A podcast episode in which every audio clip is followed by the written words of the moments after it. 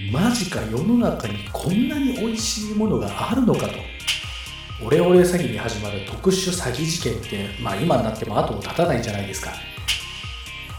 ミュージックビデオとかだったらなんかかっこれかっこいいなとか。のりかわコーチの就活ラジオ。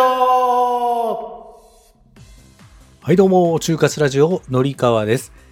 書道をしたりプーさんのモノマネをしたりビジネスマインドを漢字で例えた情報発信をしたりしています。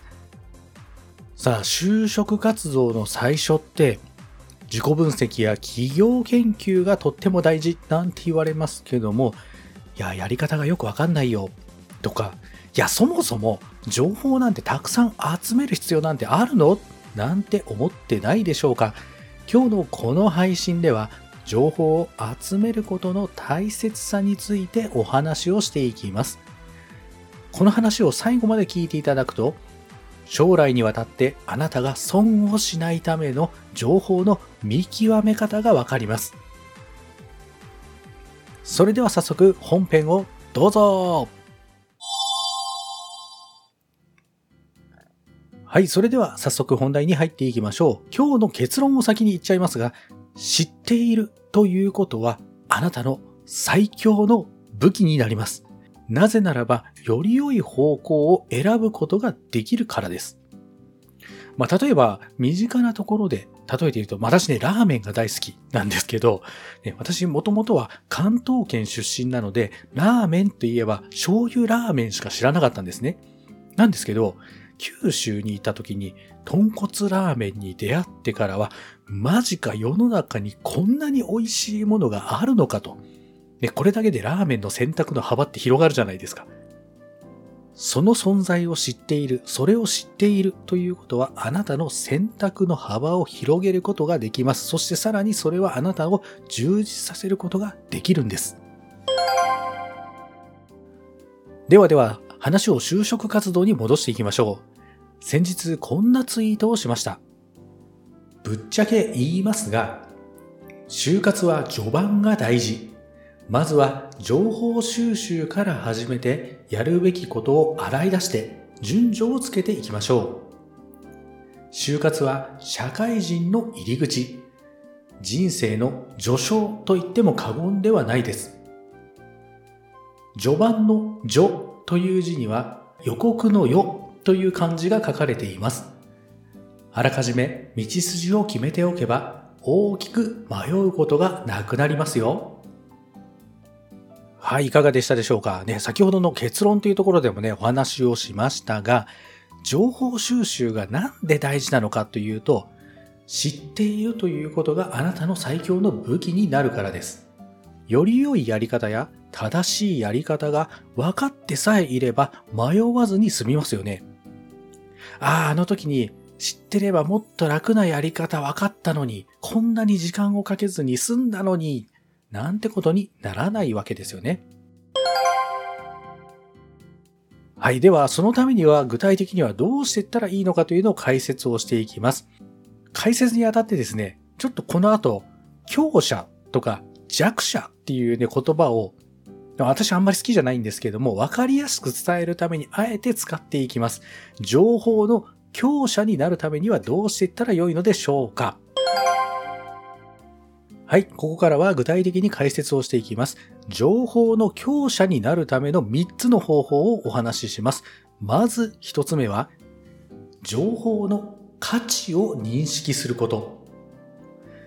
そもそもなぜ情報を入手することが大切なんでしょうか？情報の大切さを自分が認識をしていないと、まあそもそも論なんですけど、調べる気が起きないですよね。例えば、投資をします。ね、お金を使いますという例でいくと、お金の増やし方はなんとなく知りたいんだけれども、ね、お金はやっぱり欲しいじゃないですか。ね、お金欲しいんだけども、その増やし方、やり方がわからないから、ね、思考を停止してしまって結局何もしないというよりも、調べ方をちょっとずつ、言葉わかんないけども言葉だけでも調べてやり方をちょっとずつちょっとずつ理解をしていけば、いつかできるようになりますよね。情報を知っているということは、あなたが損することを予防することもできます。例えば、高齢者の方を狙った、いわゆるオレオレ詐欺に始まる特殊詐欺事件って、まあ今になっても後を絶たないじゃないですか。で、まさにこれって、情報を知らない人を狙った犯罪ですよね。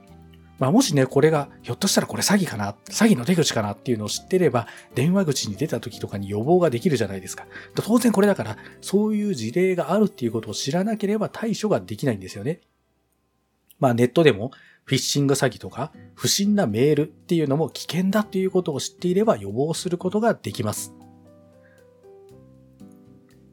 はい、そして二つ目は、与えてくれる情報に甘んじない。これはですね、めちゃめちゃ大事です。あなたが得た情報、なぜっていうふうに疑う気持ちを大切にしましょう。これもね、具体的な例をお話しすると、災害が起こった時のデマ情報の拡散なんていうのがまさにいい例です。ちょうどね、私も東日本大震災の時に、まあちょっとね、いろいろと困ったこととかもあったりしたんですけれども、東京に住んでたので、福島から放射能が流れてくるみたいな。それを予防するためには、うがい薬を飲んだら放射能を防げるみたいな。今聞いたら嘘でしょ何バカなこと言ってんの？みたいな、そんなデマ情報がすごい拡散された、そんなこともありました。なんでそれが効くのかっていうことをみんな疑わなかったんですよ。でね、就職活動に戻ってみると、例えば大手のナビサイトに載ってるような情報だけを信じるとか、